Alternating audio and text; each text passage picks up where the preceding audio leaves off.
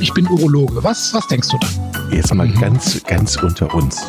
Wir müssen auch die Worte Penis und Hodensack in den Mund nehmen. Ja, ja. Und äh, das ist ja auch Sinn und Zweck äh, von so Veranstaltungen wie diesem Podcast, dass man das Ganze aus dieser Schmuddelecke so ein bisschen herausnimmt. Herzlich willkommen zu einer neuen Folge Pinkelpause. Chris ist Urologe, sitzt in Aachen. Ich bin in Hamburg. Mittlerweile schon Pinkelpause Folge Nummer 30, Chris. Hm. Ja. Hallo Jochen, grüß dich. Hallihallo, wie geht's dir? Mir geht's gut. Hast du Lust? Na klar, na klar. Wir haben ja so ein spannendes Thema tatsächlich, was auch ja. total viele interessiert und wir kriegen ja auch den ein oder anderen, hm, die ein oder andere Mail mal oder den ein oder anderen Hinweis unter, also ähm, äh, in den Kommentaren und das finde ich ganz gut. Also wir sind auf dem ja. richtigen Weg. Ja. Absolut. Ja. Absolut. Heute geht's. Ich habe jetzt wohl hm? Diese Woche auch einen Wunsch, dass wir jetzt auch, auch die Frauen mal so ein bisschen ähm, irgendwann in den Vordergrund rücken. Das werden wir gern mal zwischendurch tun. Wir sind ja jetzt schon sehr weit in die Prostata-Diagnostik eingestiegen und werden mal äh, demnächst auch mal ein Frauenthema ähm, einschieben, mal so zwischendurch. Aber jetzt geht's heute weiter um die Prostata. Da hatte ich beim letzten Mal eine ganz blöde Frage, aber vielleicht ist sie gar nicht so blöd. Kann man eigentlich, wir waren ja immer noch bei Prostatakrebs, das Ganze eigentlich mit dem Ultraschall erkennbar machen? Also kann man sehen? Ich meine, Ultraschall kann doch viel so aus meiner Laiensicht. Warum nicht auch das? Ähm, ja, Ultraschall ist gut. Ähm, wir, wir, benutzen den Ultraschall ja auch in der Routinediagnostik ähm, schon, um die Prostata von oben, also vom Bauchraum aus, über das Schambein hinweg, durch die Blase dann zu sehen. Aber da kann man eigentlich nur, wenn man ganz ehrlich ist, nur die Größe bestimmen und halt so ein, so ein bisschen die Form, die Konfiguration der Prostata sehen. Aber wenn man jetzt wirklich eine Gewebeaussage von der Prostata haben will, dann muss man mit dem Ultraschall vom After, jetzt sind wir da leider wieder in dem Thema drin, muss man vom, vom After ähm, mhm. an die Prostata ran mit so einer speziellen Sonde, so einer etwa fingerdicken Plastiksonde, muss man dann eine Ultraschallsonde in den After einführen oder wie ein Patient neulich sagte, mit dem Stemmeisen hinten rein. Das hat dir ein Patient gesagt? Ja, Herr Doktor, müssen, müssen Sie heute wieder mit dem Stemmeisen rein? Ich gesagt, ja, leider muss das sein. Nein. Und, und dann kann man ein bisschen mehr Aussagen bekommen. Also man kann dann auch versuchen, so ein bisschen die Gewebetextur da so zu beurteilen. Aber wenn man ganz ehrlich ist, zur Beurteilung von Prostatakrebs ist der Ultraschall noch nicht so ganz ausgereift. Also Mhm. Da, das ist noch nicht zuverlässig genug. Also wenn man weiß, wo ein Karzinom sitzt, dann sieht man das auch oft oder andersrum gesagt, von hm, Karzinomen sind zwei von drei im Ultraschall sichtbar. Ja.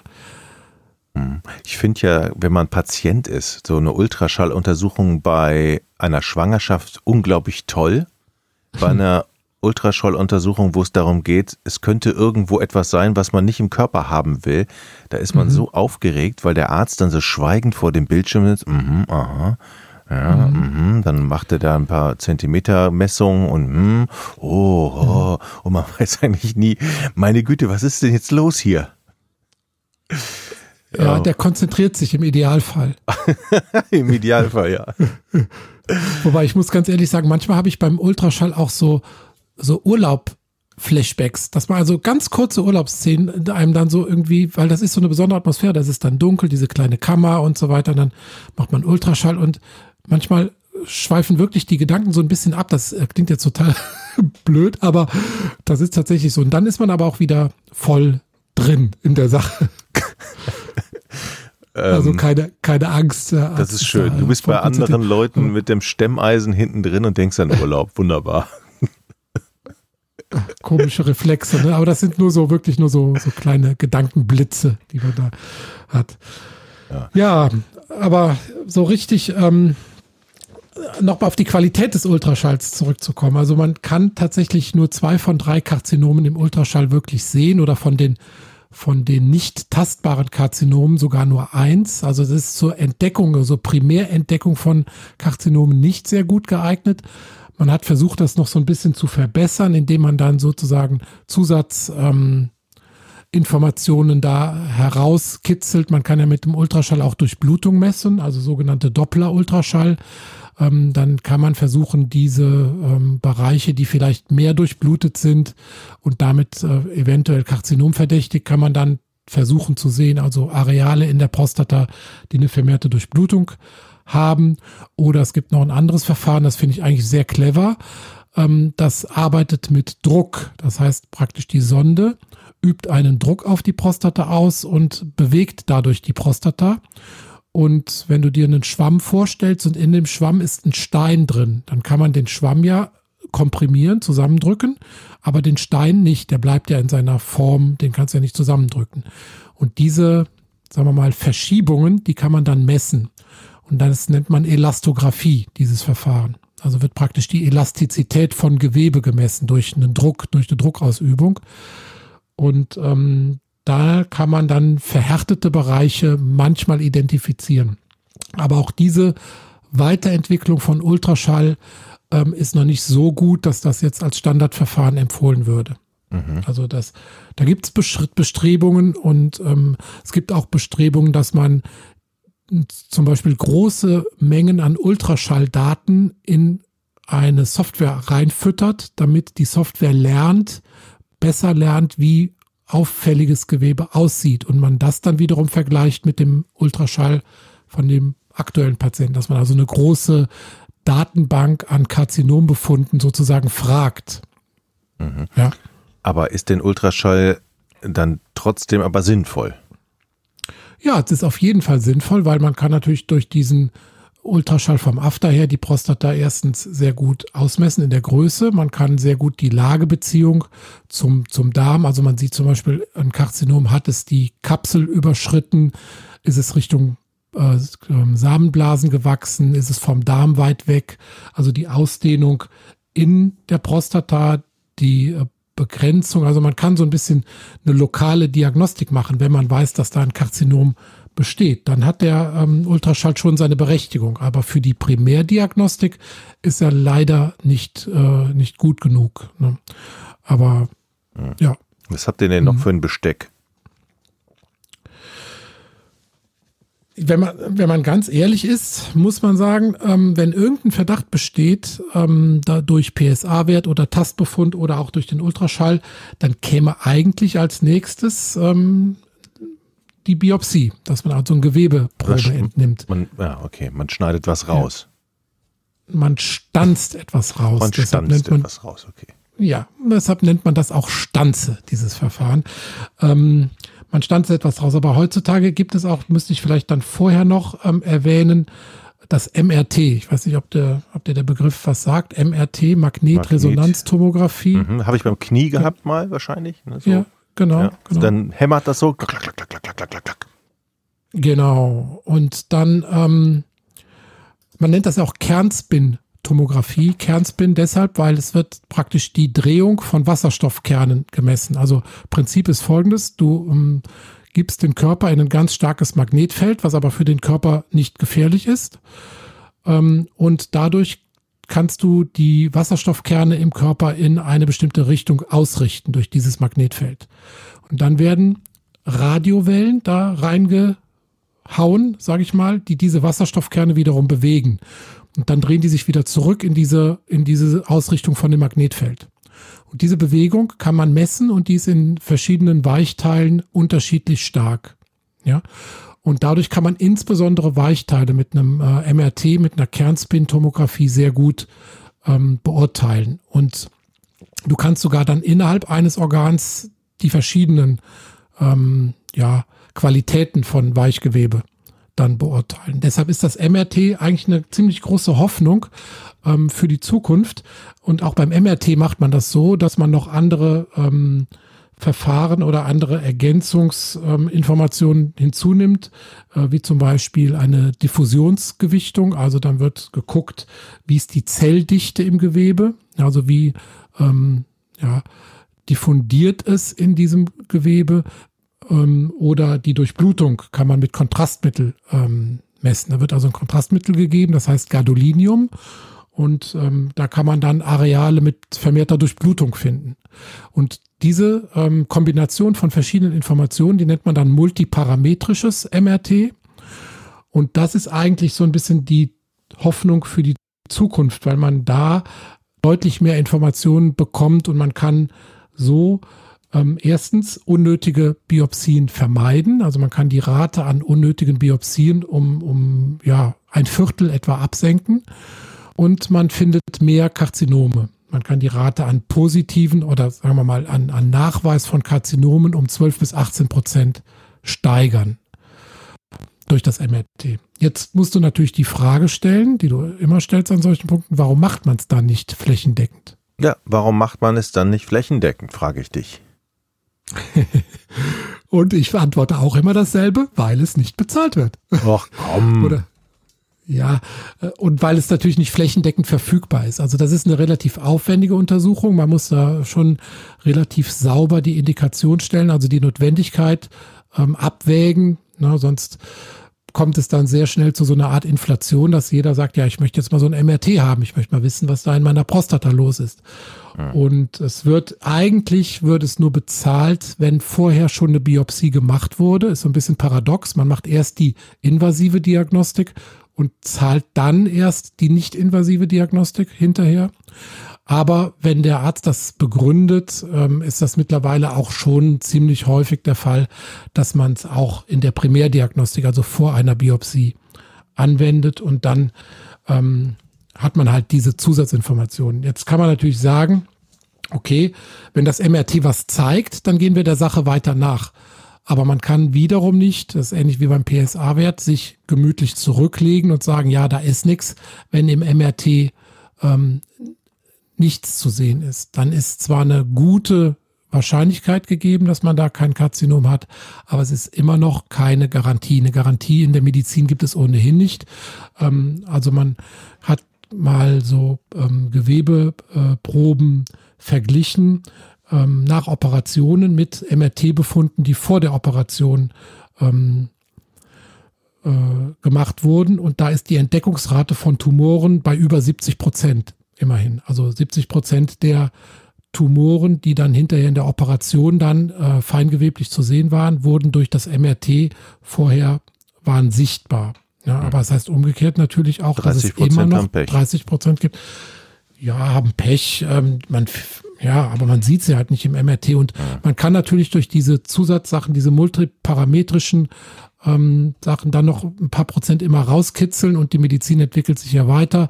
Und da ist schon eine große Hoffnung, dass man irgendwann Prostatakarzinome zuverlässig im MRT sehen kann und dass das MRT flächendeckend verfügbar wird, dass es bezahlbar wird und was noch viel, viel, viel wichtiger ist, eigentlich am allerwichtigsten, dass man aggressive von nicht aggressiven Tumoren unterscheiden kann. Mhm. Du erinnerst dich ja an unsere ja, PSA-Folge. Ja. Genau, da habe da hab ich ja gesagt, ähm, PSA ist sehr sensibel, aber es kann nicht unterscheiden äh, aggressiv von nicht aggressiv. Es kann äh, zuverlässig Prostatakrebs früh entdecken, aber es kann nicht entscheiden, ähm, ist das jetzt ein Krebs, der behandelt werden muss oder ist das einer, den man eventuell auch beobachten kann.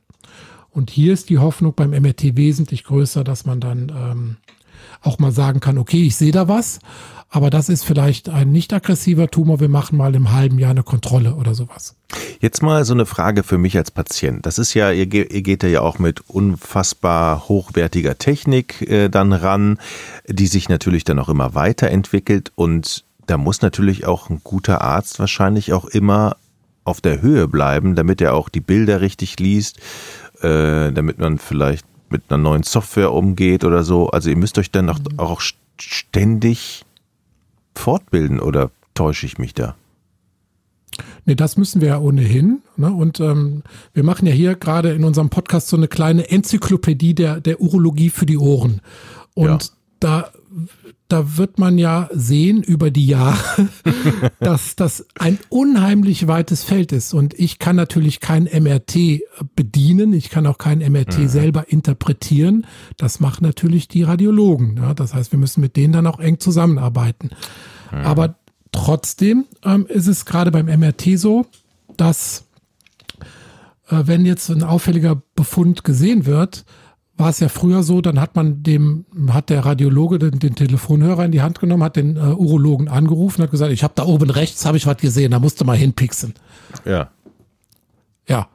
Sehr schön. Genau. Und da denkt man sich, da macht man so eine hochwertige, aufwendige Diagnostik und dann macht man hinterher doch mehr oder weniger eine Standardbiopsie letztlich. Mhm. Ja. Mhm. Und mittlerweile gibt es aber, ähm, wie du eben schon richtig sagtest, Software, ähm, die praktisch mein Ultraschallbild mit dem MRT-Bild verschmelzen kann. Das heißt, der Patient kommt praktisch mit einer CD zurück von seiner äh, Untersuchung. Man kann diese CD in eine Software einspeisen und dann wird das MRT-Bild mit meinem Stemmeisen-Ultraschallbild verschmolzen. Das nennt man dann Fusion. Und dann kann man eine sogenannte Fusionsbiopsie anhand dieser Software machen. Oh, Aber auch da gebe ich dir recht, das muss man lernen. Ne, man muss also wirklich ähm, ja, praktisch Kurse belegen, um zu lernen. Und da ist auch jede Software anders. Die sind natürlich auch sehr teuer. Das heißt, ein niedergelassener Urologe überlegt sich zweimal, ob er für 60, 70.000 Euro sich diese Software kauft. Da muss er einige äh, Prostatastanzen machen, bis der das wieder sozusagen reingeholt hat. Und deshalb zentriert sich sowas dann auf mehrere oder wenige Standorte, die das dann mit hoher Expertise anbieten. Ja. Mhm. Und noch besser ist es natürlich, wenn man die Biopsie dann im MRT direkt selbst macht. Okay. Also praktisch in ich der sehe was und dann stand sich direkt. Genau. Gibt es ne? das, das, ist das schon? Das gibt es, klar. Ähm, das ist natürlich auch wieder mit Einschränkungen behaftet, weil erstens Verfügbarkeit, ja. Ähm, zweitens Know-how. Also es ist natürlich sehr, sehr zeitaufwendig, ähm, dann praktisch den Patienten während des MRT auch zu stanzen. Das heißt, dann müssen die Radiologen den ähm, biopsieren. Und ähm, ja, der muss das natürlich dann auch können und auch treffen. Ja, diese diese äh, Areale, die er vorher in der Erstuntersuchung gesehen hat. Also es sind dann auch zwei Untersuchungen notwendig. Eine Erstuntersuchung, um das Karzinom zu suchen und dann nochmal im MRT. Ähm, das wird dann meistens in Bauchlage gemacht und die Nadel wird durch die Pobacken vorgeführt bis zum, also sogenannte Gluteal, also durch die Gesäßmuskeln an die Prostata heran. Moment, Moment, Moment mal. Hm. Du, ich lege auf den Bauch und mhm. dann kommt eine Nadel durch meinen Hintern ja, man versucht ja, also man kann durch den, man kann durch den Darm an die Prostata ran. Das besprechen wir gleich noch, wenn wir die Biopsie mal, also die, die wir so standardmäßig in der Praxis machen, besprechen. Man kann natürlich auch versuchen, nicht durch den Darm zu gehen, weil da sind natürlich Bakterien im Spiel, sondern dann geht man durch den Gesäßmuskel. Nadel. Man muss natürlich immer wieder auch in diese, in die Röhre, in die MRT-Röhre reinfahren, die Lage kontrollieren der Nadel, rausfahren, wieder gegenkontrollieren, dann stanzen und so weiter. Das ist also schon ich war da nie dabei. Also ich habe das immer nur, sagen wir mal, auf Fortbildungen oder Videos gesehen und das ist schon anspruchsvoll und zeitaufwendig. Das dauert und ja. Aber auch das haben wir gelernt, wenn da genügend Expertise besteht, ähm, dann ist das ein sehr, sehr gutes Verfahren. Da kriege ich aber eine schöne Betäubung, oder? Das kann man auch in Betäubung machen. Genau. Auch in Betäubung ja. oder kann ich, Moment mal, das, eine Nadel hinten rein, das tut doch weh oder nicht? Man kann auch, ja, kann man auch in lokaler Betäubung. Also die Biopsie, die wir machen in mhm. der Praxis, die geht in, in lokaler Betäubung. Okay. Das ist tatsächlich dann mit dieser Ultraschallsonde, die wir eingangs besprochen haben, geht das man praktisch vom Aft, das Stemmeisen, genau. Geht man vom After an die Prostata ran, dann kann man durch das Stemmeisen eine ganz dünne äh, Nadel durch führen, entweder so schräg hindurch oder an der Sonde entlang, äh, je nachdem welcher Hersteller das ist. Und dann kann man durch die Darmschleimhaut eine Betäubung setzen, links und rechts neben der Prostata, wird dann so ein paar Milliliter Betäubungsmittel hingespritzt und dadurch sind die Nerven, die zur Prostata hinziehen, sehr schnell komplett betäubt. Und dann ist diese Untersuchung nicht mehr schmerzhaft, nur noch durch dieses äh, Druckgefühl, durch die Sonde unangenehm, aber es ist nicht mehr wirklich schmerzhaft. Mhm es gibt natürlich Patienten, die sind dann so verkrampft oder die haben dann trotzdem Schmerzen. Manchmal muss man auch die Sonde so ein bisschen abwinkeln, weil man nicht an alle Bereiche so rankommt, wie man will. Dann kann man das auch mal in der Narkose machen. Ja. Eieiei. Ich hm. möchte es mir gar nicht vorstellen. Okay. Mhm. Mhm. ist aber, das ist tatsächlich so eine Untersuchung, die klingt deutlich ähm, dramatischer, als sie in der Praxis dann ist. Also man denkt ja mit so einer Sonde in den After, dann mit einer Nadel durch die Sonde, dann in die, neben die Prostata pixen. Ja, das sei jetzt sehr unangenehm. Ist ab, ja, ist klar, es ist unangenehm, aber es ist äh, tatsächlich nicht so dramatisch schlimm.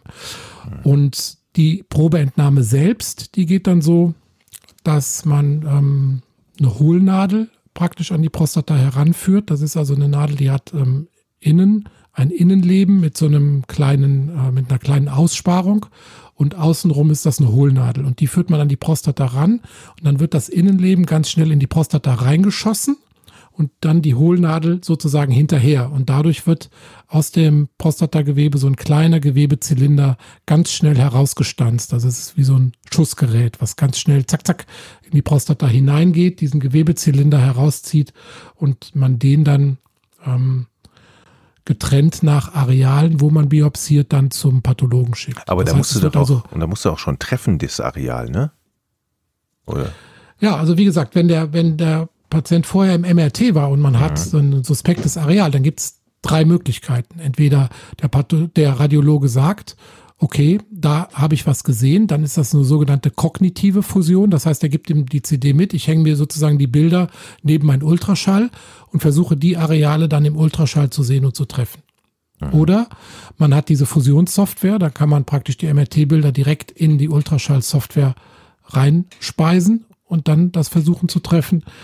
Oder man macht es halt im MRT, dann macht es der Radiologe, diese Biopsie. Aber dann ist es auch für dich, je größer dieses Areal ist, desto besser ist es doch für dich, ne? Als genau, man muss aber zusätzlich zu diesen gezielten Biopsien immer laut Leitlinien eine systematische Biopsie machen. Das heißt, man muss immer zwölf Biopsien, ähm, also sechs aus dem rechten Seitenlappen, sechs aus dem linken Seitenlappen, zwei oben, zwei Mitte, zwei unten ähm, herausnehmen, damit man sozusagen bei dieser sprichwörtlichen Stichprobe ähm, aus allen Arealen repräsentatives Gewebe hat. Denn das Prostatakarzinom, der Prostatakrebs ist äh, oft nicht nur an einer Stelle in der Prostata, sondern manchmal auch an mehreren Stellen oder ähm, dann kann man auch viel besser die Ausdehnung beurteilen, wenn man ähm, sozusagen systematisch da durchgestochen hat. Mhm wird also systematisch durchlöchert. Und dann wird es hinterher untersucht.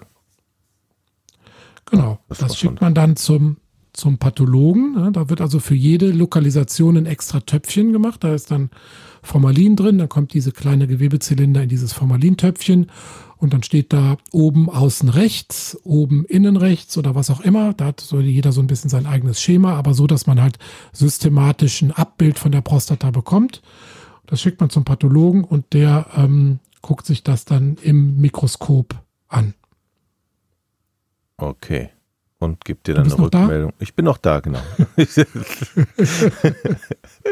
ähm, ich bin noch nicht in Ohnmacht gekippt. also, und der gibt dir dann eine Rückmeldung ja. und sagt, alles klar oder äh, hm, nicht, nicht gut. Ja. ja. Genau, aber da, der sagt erstmal ja oder nein. Mhm.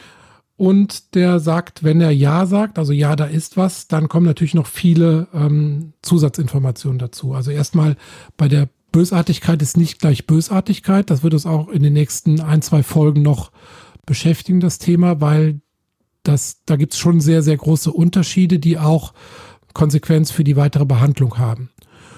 Und dann sagt er die Tumorlast, also der sagt mir, von diesen entnommenen Zylindern, wie viel ist davon befallen? Also erstmal die Anzahl der befallenen Zylinder und die Menge des Gewebes, das befallen ist. Also auf der Seite zum Beispiel. Man ja. stelle sich vor, man legt alle diese Zylinder praktisch, die sind immer so anderthalb, zwei Zentimeter lang, legt die alle hintereinander, dann hat man ja pro Seite sechs Zylinder. Und dann sagt er mir, wie viel Prozent von diesem zusammen addierten Gewebezylinder sind befallen. Damit hat man sozusagen die Tumorlast pro Prostata-Seitenlappen. Ja. Dann ist noch wichtig die Lokalisation. Also ist es mehr so oben an der Basis oder ganz unten an der Prostata Richtung Prostataspitze in der Nähe des Schließmuskels. Das kann auch eine ähm, Bedeutung haben für die Behandlung später. Und die ähm, Infiltration von äh, Blutgefäßen, Nervenscheiden, Lymphbahnen wird be beschrieben, weil die Prostata, in die Prostata ziehen ja von der Seite, ähm, wie bei fast jedem Organ, Blutgefäße, äh, Lymphbahnen und Nerven hinein. Und in diese äh, kann, können die Tumorzellen sozusagen reinwandern, infiltrieren. Das wird auch beschrieben.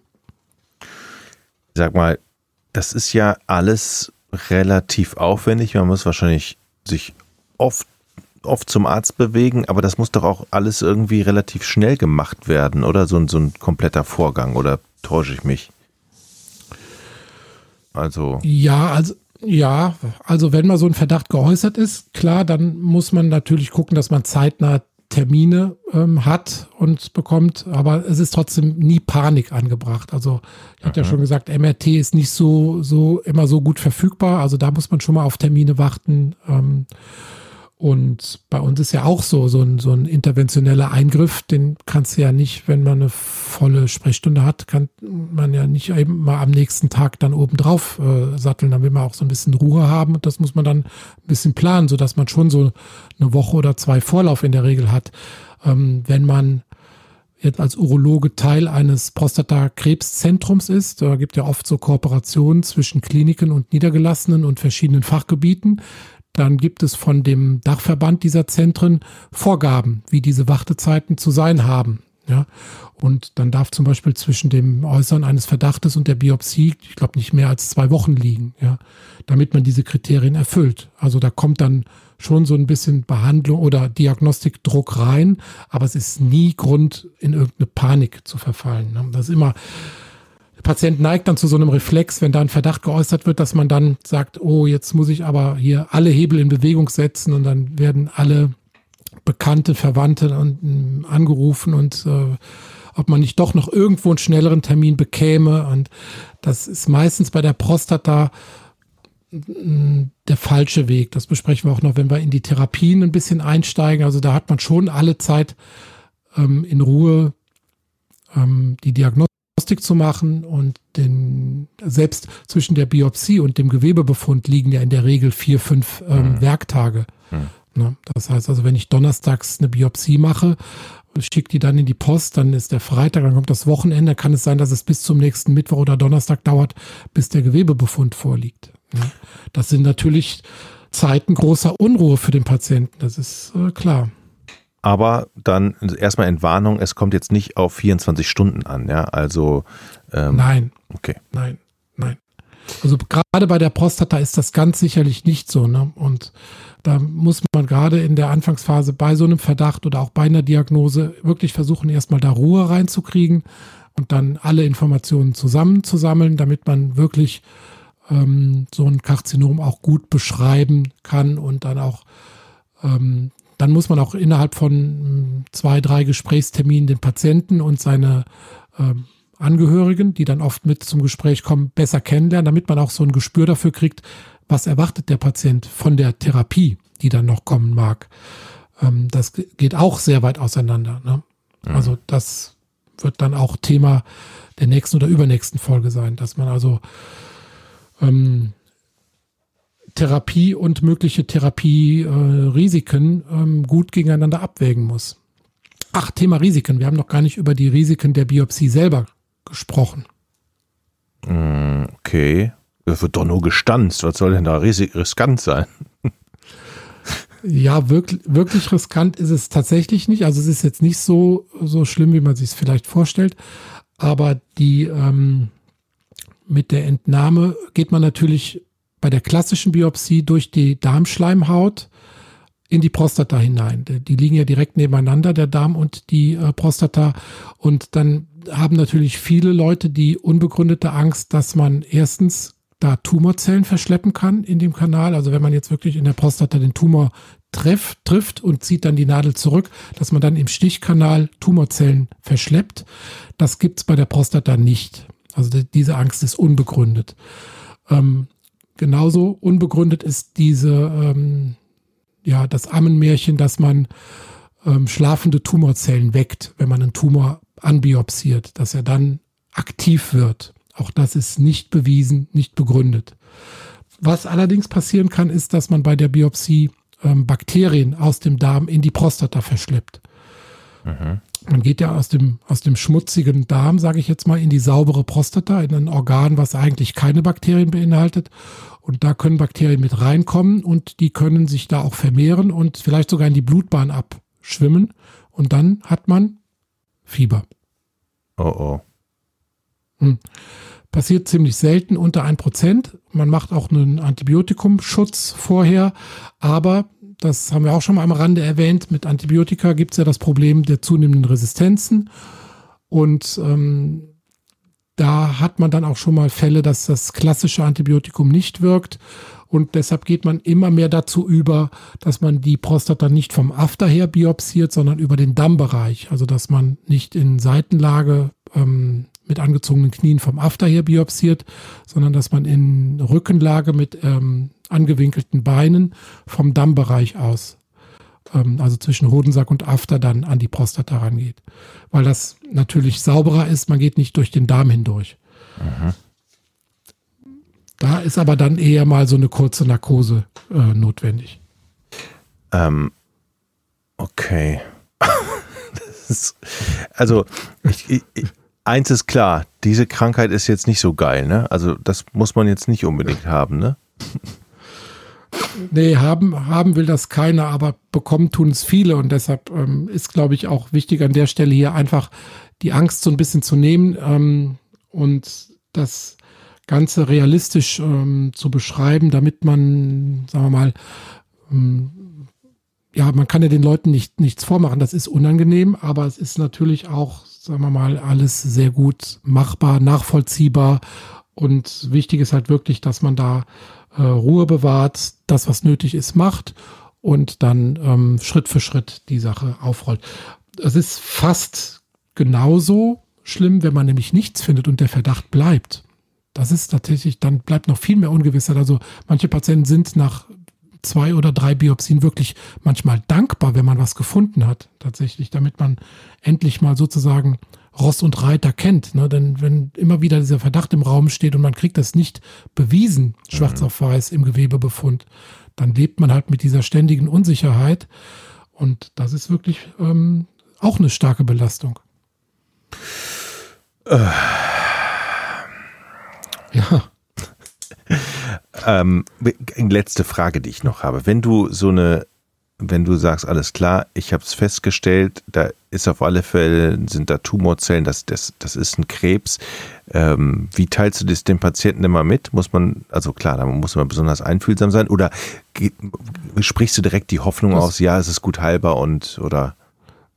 Also diese, diese Hoffnung, die, die spreche ich meistens schon vorher aus, wenn jetzt nicht mhm. ganz katastrophale Befunde vor der Biopsie sind, weil es ist ja bei der Prostata tatsächlich so, dass man fast immer etwas tun kann. Und das ähm, Einzige, was wir vor der Biopsie halt äh, nicht wirklich wissen, ist die, also wenn man jetzt sicher ist, okay, da wird was rauskommen bei der Biopsie, was man halt vor der Biopsie nicht weiß, ist der, die Bösartigkeit, der Bösartigkeitswert. Und da gibt's auch einen Wert, den müssen wir noch eben besprechen, bevor wir gleich ähm, hier uns verabschieden. Das ist der sogenannte Gleason-Wert. Mhm. Ähm, der beschreibt die Bösartigkeit der Tumorzellen. Das heißt also, der Pathologe guckt ins Mikroskop und guckt die beiden äh, häufigsten Wachstumsmuster von den Krebszellen. Also er guckt praktisch, ähm, so sieht das Gewebe flächig vor sich und dann sieht er, okay, das ist das häufigste äh, Wachstumsmuster von den Krebszellen und das ist das zweithäufigste. Und das wird mit einem Score bewertet und diese äh, Scorepunkte werden dann addiert. Das heißt also, wenn ein Patient jetzt zwei Areale hat, die ähm, nicht sehr bösartig sind, dann bekommt er den niedrigsten Krebsscore, das ist drei plus nochmal den niedrigsten Krebsscore, nochmal drei sind dann sechs. Und das ist der niedrigste, bösartigste, bösartige Wert, den man haben kann, ist Gleason 6. Und wenn jetzt zum Beispiel hm, der Haupt, das Hauptwachstumsmuster nicht sehr aggressiv ist, aber es gibt vereinzelte Stellen, die sind was aggressiver, dann bekommt man Gleason 3 plus 4, das ist dann 7a. Dann gibt es 4 plus 3, das ist dann 7b. Dann gibt es 4 plus 4, das ist 8. Ja, und so wird das dann immer aggressiver. Und wenn man jetzt ähm, nur komplett sehr aggressive Tumorzellen da drin hat, dann hat man einen Gleason-Score von 5 plus 5 ist gleich 10. Und äh, durch diese Abstufung 6 bis 10 ähm, haben wir gelernt in den letzten Jahren, dass also so, dass man den Tumor viel besser charakterisieren kann. Und das gibt einem praktisch, ja, das ist sozusagen die PS-Zahl des Tumors, dieser Gleason-Score. Ne? Man kann also daran ablesen, wie aggressiv ist der. Und das ist eigentlich für uns mit der wichtigste Wert für die weitere äh, Therapieplanung. Mhm. Letzte Frage dann doch noch als Patient, wenn bei mir Prostatakrebs festgestellt wurde, ähm, hast du ein bestimmtes Verhaltensmuster, was du mir empfehlen würdest, außer ja, ähm, nur nicht hektisch werden? Also, was mache ich? Ja. Hm. Erst, erstmal wird das sozusagen dann eingeordnet, gemeinsam mit dem Patienten. Ne? Mhm. Wie ist der PSA-Wert? Wie ist dieser Gleason-Wert? Ähm, und vor allem, was ist jetzt an Zusatzuntersuchungen notwendig? Weil wir sind ja praktisch jetzt immer noch am Anfang unserer Kaskade, die jetzt losgetreten wird und das kann man den Patienten dann ganz in Ruhe erklären. Okay, wir haben jetzt die Diagnose, das sind die Ausgangswerte, ähm, jetzt müssen wir die nächsten Schritte machen und ähm, ich glaube, das würde aber jetzt heute äh, dich und mich und die Leute überfordern, wenn wir das jetzt auch noch mit reinnehmen mhm. würden. Deshalb äh, werden wir das, glaube ich, für die nächsten Folgen lassen. Aber tatsächlich erstmal Ruhe bewahren, Strategie entwickeln, wie es weitergeht und dann Schritt für Schritt einfach die Sache angehen. Ja, dann erzählen wir nochmal, wie es bei uns weitergeht. Dann haken, machen wir hier erstmal hinter dieser Folge einen Haken dran. Ähm, Absolut. Und haben einen, einen, interessanten Ausblick für die äh, eine der nächsten Folgen, ne? Ja, also wir machen, wie gesagt, weiter mit der Prostata, machen die Zusatzuntersuchung und ich habe interessante Gäste ähm, an der Strippe. Also ich habe einmal tatsächlich die, die hatten ja erwähnt, die Handballbrüder Roth, die mit dem Prostatakrebs an die Öffentlichkeit gegangen sind. Da hat der Uli Roth hat zugesagt, bei uns im Podcast aufzutreten. Der Professor Rassweiler, ähm, sehr bekannter Urologe, auch äh, Präsident der Deutschen Gesellschaft für Urologie gewesen, jetzt beim ersten Kongress, der leider nur online stattfinden äh, konnte, hat zugesagt, habe noch keine Termine dafür. Also wir haben spannende Gäste auch in den nächsten Folgen und werden immer mal wieder auch ein anderes Thema einstreuen, wie die Frauenurologie, ähm, damit das jetzt nicht hier zu monothematisch wird, die nächsten Folgen. Ja, und wir freuen und uns. Wir sind weiter. Ja. Ja. Äh, nee, so, du zuerst bitte. Nee, ich bin fertig. Okay. ähm, und, und wir sind natürlich froh über, über jede Menge ähm, Kommentare, über Themenanregung ähm, und Meinung und natürlich Empfehlung. Ja? Also man kann natürlich bei, bei iTunes eine Empfehlung abgeben, Sterne dalassen und sagen, hey, das ist, ein geil, ist ein geiler Podcast, hat mir voll geholfen. Ich soll die Ruhe bewahren, nur die Ruhe. Und äh, ah. das Stemmeisen ist mir auch noch hängen geblieben unter anderem. Ja. Gut. Und äh, ja, Jochen, dann sprechen wir uns in der Woche wieder, oder? Wir sprechen uns in der Woche wieder. Ich muss erstmal verdauen. Wenn du, ja. wenn du dich erholt hast. Genau. Alles klar. Tschüss, Chris. Bis dann. Tschüss, ich bin Urologe. Was, was denkst du da? Jetzt mal mhm. ganz, ganz unter uns. Wir müssen auch die Worte Penis und Hodensack in den Mund nehmen. Ja, ja. Und äh, das ist ja auch Sinn und Zweck äh, von so Veranstaltungen wie diesem Podcast, dass man das Ganze aus dieser Schmuddelecke so ein bisschen herausnimmt.